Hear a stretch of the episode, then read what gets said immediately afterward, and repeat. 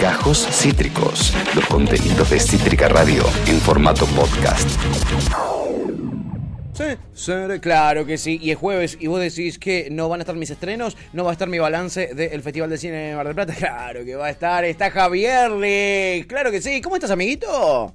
¿Cómo te va, amiguito? ¿Cómo te va, Pato? ¿Cómo te va, Agus? Acá ya llegadito acá a Buenos Aires. Pero bueno, hoy va a tener, hoy va a tener una mezcla de balance y con lo de Mar del Plata, porque lo de Mar del Plata ya se empezó a estrenar en la ciudad de Buenos Aires. Así que todo tiene que ver con todo, muchachos. Muy bueno, amigo. A ver, tiene el balance primero. Quiero saber, una vez ya con el festival terminado, con vos ya de vuelta acá, eh, eh ¿qué, eh, ¿cómo te resultó todo? Eh, quiero saber eso. Te, te, cuento, Patito, fue presencialidad plena ya salas repletas, rebosados.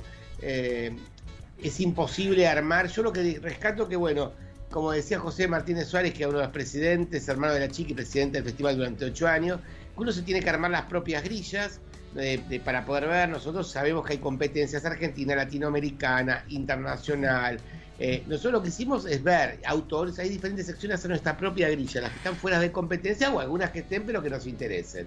Y creo que bueno, hemos hecho una buena elección. Acá con Ali aproximadamente vimos 20 películas. Bien. Así que bueno, estamos contentos. En los momentos más fuertes, bueno, la, la apertura con Graciela Borges, eh, también 1985 lo emocionaron de pie cuando estuvo Ricardo Darín, que fue uno de los homenajes. También tuvimos homenajes, por ejemplo, a Cecilia Roth, también a la trayectoria, y a Alejandro Samaritano con Salvador Samaritano, que cumple 70 años en Cine Club Núcleo. Este año le hizo un homenaje y también a Paula Didier, un homenaje a todo lo que es, ella es la directora del Museo del Cine, todo lo que hace por la preservación del patrimonio del cine, que bueno, es una deuda pendiente que tienen todos los gobiernos, que bueno, se ha perdido por incendios casi prácticamente toda la totalidad de películas del 40, del 50, chicos. Y corre riesgo, si una política audiovisual que se pierda también porque no se saben los DVDs, todos estos mm. o formatos que hay, por ejemplo, que vienen, hasta cuándo van a durar, ¿no es cierto? No, claro. Eh, va a ser difícil la conservación de todo lo que está en DVD, etcétera. Imagino que tendrán condiciones mucho más idóneas de las que yo tengo en mi casa, pero yo abro cualquier DVD de los que tengo de la época de los DVD, están hechos verga por dentro. Ya la humedad les empezó a comer, eh, ya no se reproducen. Va a ser un tema esa, esa conservación, amigo. Exactamente, y bueno, lo que se está dando un debate para preservar nuestra memoria histórica y después también lo que pudimos ver, eh, bueno, y del cierre fue a todo trapo, fue con Grisela, con em, Virginia Innocenti que hizo, la verdad, un homenaje a Fabio. Recordemos que esta edición es un homenaje a 10 años que, que partió Leonardo Fabio, que fue a todo trapo con, con canciones dedicadas a él y después también con Carlos Casela, que es una performance que estuvo muy, muy buena. Después, y después, bueno, los premios, ¿no es cierto? De las películas, para mí, lo que decíamos con Ale también, que tendrían que separar eh, en categoría de ficción el tema de las películas, ahí, ahí abrió, abrió grieta, porque a veces son como dos géneros diferentes. Por ejemplo, Estadio Barbario, que es muy buena, pero no tiene que ver con una ficción. Entonces yo pondría categoría especial de documentales, que no esté dentro de la ficción. Qué loco que esté todo junto. Sí, yo estoy de acuerdo. Me, parece que es. A mí se me haría difícil por medir con la misma vara una ficción o, un documental. Pasa mucho igual en los festivales de cine, que no tiene como tanto. No sé si. Sí, como. Yo soy re poco eh, festivalero, sí, como eh, competencia de cortos. Y no un corto de ficción y otro corto de documental y competencia. Es como no siempre están muy bien divididas las categorías. Es y en los cortos pasó lo mismo. Qué raro. Tendría que poner cortos estados alterados para los muy experimentales que no vas a entender una Tipo sección Iberoamérica. Y es como, bueno, si son Cualquier cosa. Como que no siempre. Un documental de fútbol, una ficción de amor. Y sobre todo también los festivales que no son temáticos específicamente, porque última, qué sé yo, el Rojo sangre. ¿entendés? Claro, son todos, es, de género. Exacto. Festivales tipo internacionales donde entra de todo es mucho más complejo y las competencias siempre son raras. Son raras, sí. Ahora que lo dices, amigo, yo estoy de acuerdo, ¿eh? Estoy de acuerdo. No, no vi, ¿no? No participé del festival, pero digo, me parece que tiene lógica lo que decís fuimos fuera de la competencia. Lo mejor eso y después, bueno, fue caótico, pero había tantas cosas que es imposible mirar todo, cubrir todo, pero bueno, pudimos ver varias películas, nos traemos lindos recuerdos, lindos amigos. Eh, los días, creo que fue, salvo el último día que llovió, no llovió nunca. Igualmente estamos en el cine, así que bueno, claro, ¿qué te importa? que sea mirar a lo lejos el mar, ¿no es cierto? Claro, amigo, ahí como nos mostraste, ¿eh? desde el mismísimo hotel. Bueno, pero ya hay cosas que se empezaron a estrenar acá, me dijiste. Exactamente, chicas, eh, chicos y chicas. Eh, Juana Banana, peliculón, la verdad, de Matías Ulansky, que es un director prolífico, lleva ya nueve películas estrenadas. Muchísimo. Es eh, un judío conservador, un judío ortodoxo, mejor dicho, judío ortodoxo que es Matías Ulansky, que viene él religioso, hace Shabbat, respeta el toda la liturgia, ¿no es cierto?, del día sabático que es el Shabbat, ¿no es cierto? Y acá posa la mirada sobre una chica que es Julieta Rapón, es una película muy Almodóvar, un derrotero en la vida de ella, la deja al novio, va a casting, nadie la toma y empieza como una obsesión ella para ver el último el último persona que habita en una novela que ella va viendo, la última persona que habita en una reserva ecológica que es una tribu nativa y se obsesiona con ello. Se obsesiona, la histeria, va a casting, quiere, no la contrata a nadie, come, no puede, dice 25 millones de palabras por minuto. Es un Woody Allen, un alter ego, pero Julieta Raponi que está espléndida, pero en femenino. es hermosísima la película. Muy bien está la chica, está espectacular. Ay, no sé de dónde la tengo esta actriz, no sé de qué, en dónde la vi. Javi, ¿sabés dónde? Es de teatro. Ay, en alguna obra la vi porque la tengo, te juro que la tengo, la tengo represente. cuatro, hizo varias obras. Con razón, con razón, de ahí, la debo haber sacado, ¿eh? Muy bien esta, che. ¿Y, qué más? ¿Qué más se fue estrenando, amigo? Este estaba dentro de la competencia Argentina, no ganó, pero bueno, Matías Ulanqui es lindo que lo hayan puesto también. Y creo que lo que valoro de este festival, vuelvo a meter, es que hubo mucha comedia.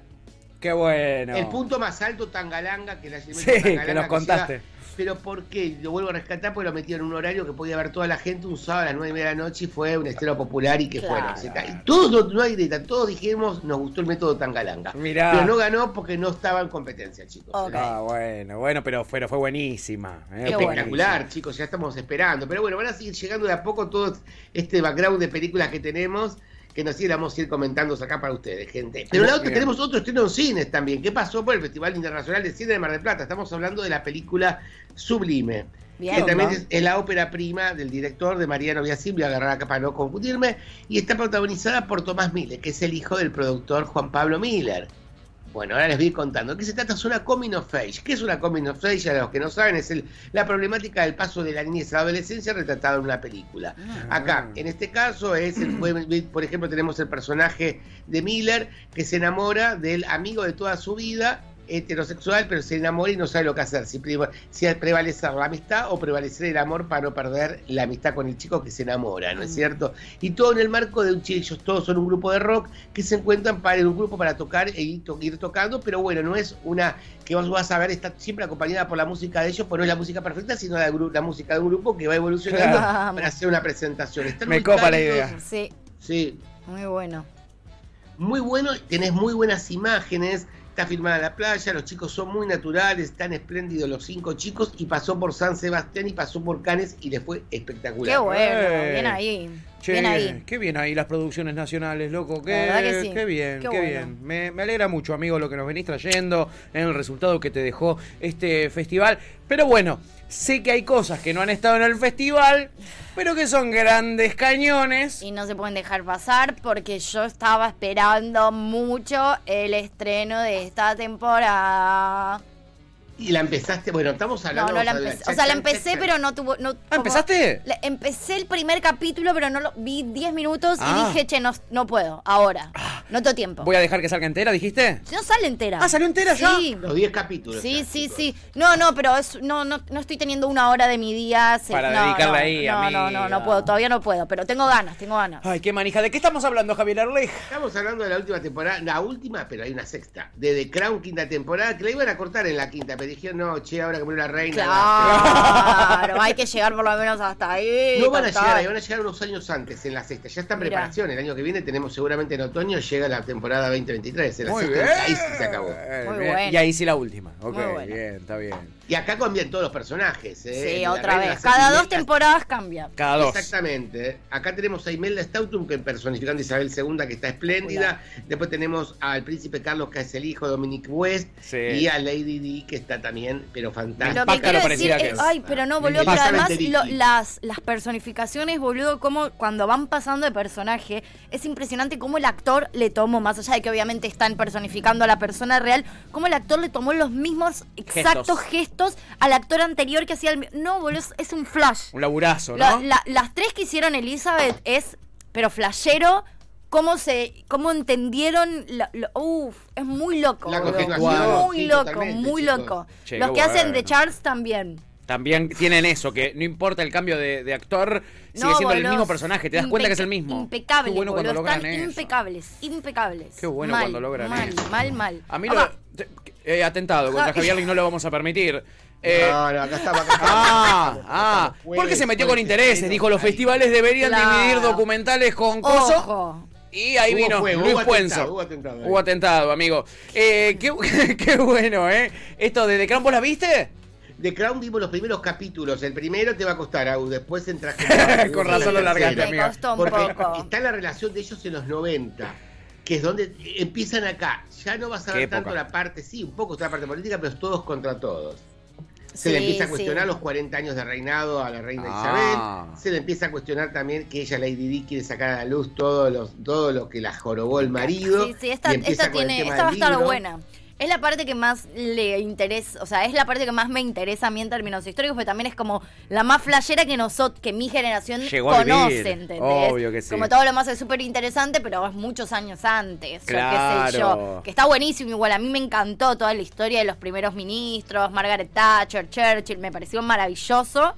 Eh, pero. Esta es una parte que a nosotros nos pega más de cerca. Va a pegar más porque se está preparando el caldo de cocción para cuando muere ¿Es en esta temporada igual o no? No, no. La de KDD ah. recién lo van a ver, pues está tratada, dicen, de manera maravillosa, como lo filmaron, no con golpes bajos en la sexta temporada. Uh, qué hijos de puta. Pensé que era esta, wow. Está bueno. el caldo de cocción. Como te clavan el anzuelo, ¿eh? Bien, bien. Yo, la verdad, eh, pienso que van a ser más de seis, ¿eh? No, no me creo que vayan a ser no, solo yo creo Que son seis, porque ya no les da la historia para Sí, ¿cómo que no? Hay un montón de cosas después de Lady Si quieren, pueden hacer lo que quieran. Una temporada más, post lo de Lady D, para mí, la, para mí la van a terminar haciendo. Pregunta, ¿Qué pasa? No quieren meterse tampoco con tanto lo, el momento de aquí y ahora para no tener rispideces. Pensá que hay 20.000 cosas que para mí, todo mal hablar de esos temas. Para mí una temporada post muerte le iban a hacer. Para mí. Apuestas. Yo creo Que, que, después les va a tentar. Pregunta, ¿ustedes que la vieron?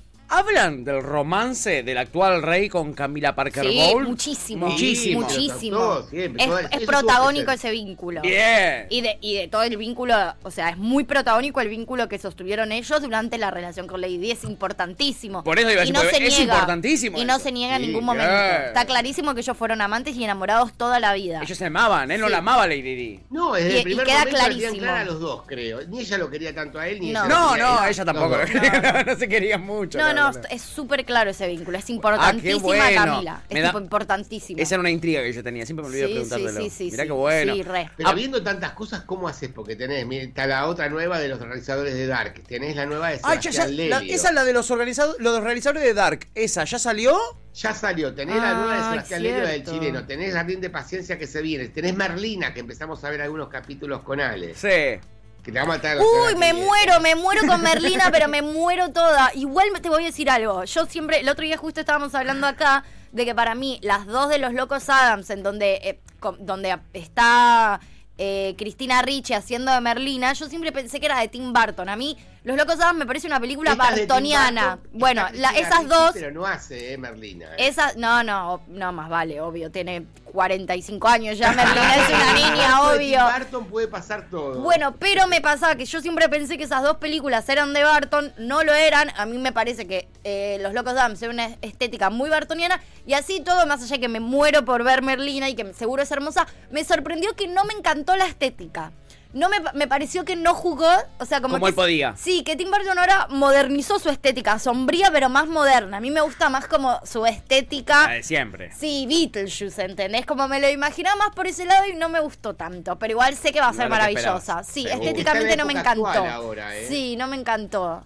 No, a mí me gustaba más el Barton anterior. Y es que uno se quedó con eso también. Está bien, ¿eh? el arte es maravilloso, como está recreado. Después vas a ver cuando la veas te vas a empezar a cerrar no, no, no, no, seguro, seguro, pero estéticamente ya te puedo decir porque ya lo vi que, no, que, no, es, lo que esperabas. No es la estética que a mí me gusta de Barton, pero le, tengo fea al, al producto, al producto, como diría el Chiquitapia. Recontra. Sí, la verdad es que hay mucho para ver, amigo, hay muchísimo para ver. Este fin de año se vino con todo, ¿eh? la mm, verdad, muchos estrenos. Bien ahí. Y viene con todas las películas oscarizadas. Vos pensás, la mayoría se presentaron Ardiente Paciencia, se presentó la de Sebastián Lelio, se presentó también en Mar del Plata en el festival para verlas en pantalla grande, que acá directamente llegan a Netflix. Claro, directo a Netflix. Yo creo que estuvo colonizado el festival por muchas producciones de plataformas, por movie, de Independiente y por Netflix un montón de realizaciones. me parece que va a haber que ir acostumbrándose, amigo. eso. Debe ser que ya, ya va a haber que ir acostumbrándose. Eh, acá Topo nos dice que en el colegio dice: Nosotros estamos de festival audiovisual en la escuela. La próxima los invitamos. Muy bien. Me encantaría, boludo. Me encantaría.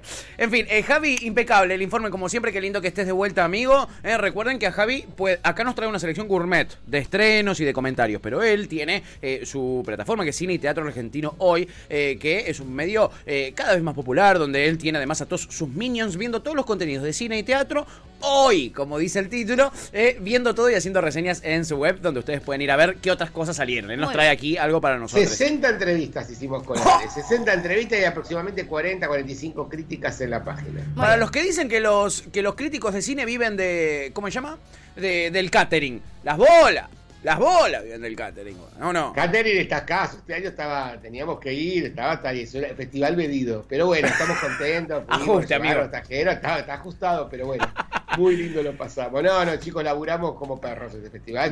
sí, amigo, los vimos. Como siempre, pero lo vimos, los vimos, los vimos matándose. Eh, acá, eh, Capitán Milanesa, eh, un grosso youtuber de tu palo, amigo, dice grosso Javi. Eh, la Chipi también manda corazoncitos. En fin, amigo, muchísimas gracias, ¿eh? Y qué bueno que volviste, teníamos miedo que te quedes allá. les mandamos un abrazo enorme. Chao, Javi, gracias. Paso, paso aviso. Sí. Diciembre. Sí tomamos casa tomada. Eh. Ya volvemos a casa City que hacer el programa en vivo. ¡A la mierda! La naranja crítica, ¿eh? Diciembre los tenés ahí. Bien, en diciembre vienen los saqueos, diría Dualde, y viene Javier a hacer la naranja Te vinimos a saquear la casa cítrica. Guarden, todas las cosas que no rompemos nada. A tener cuidado. En fin, amigo, abrazo grande. Buen fin. Abrazo gigante, chicos. Javier Alejandro Erlich, nuestro columnista de estrenos, ayudándonos a cerrar el programa con un poco de cultura. Acabas de escuchar Gajos Cítricos.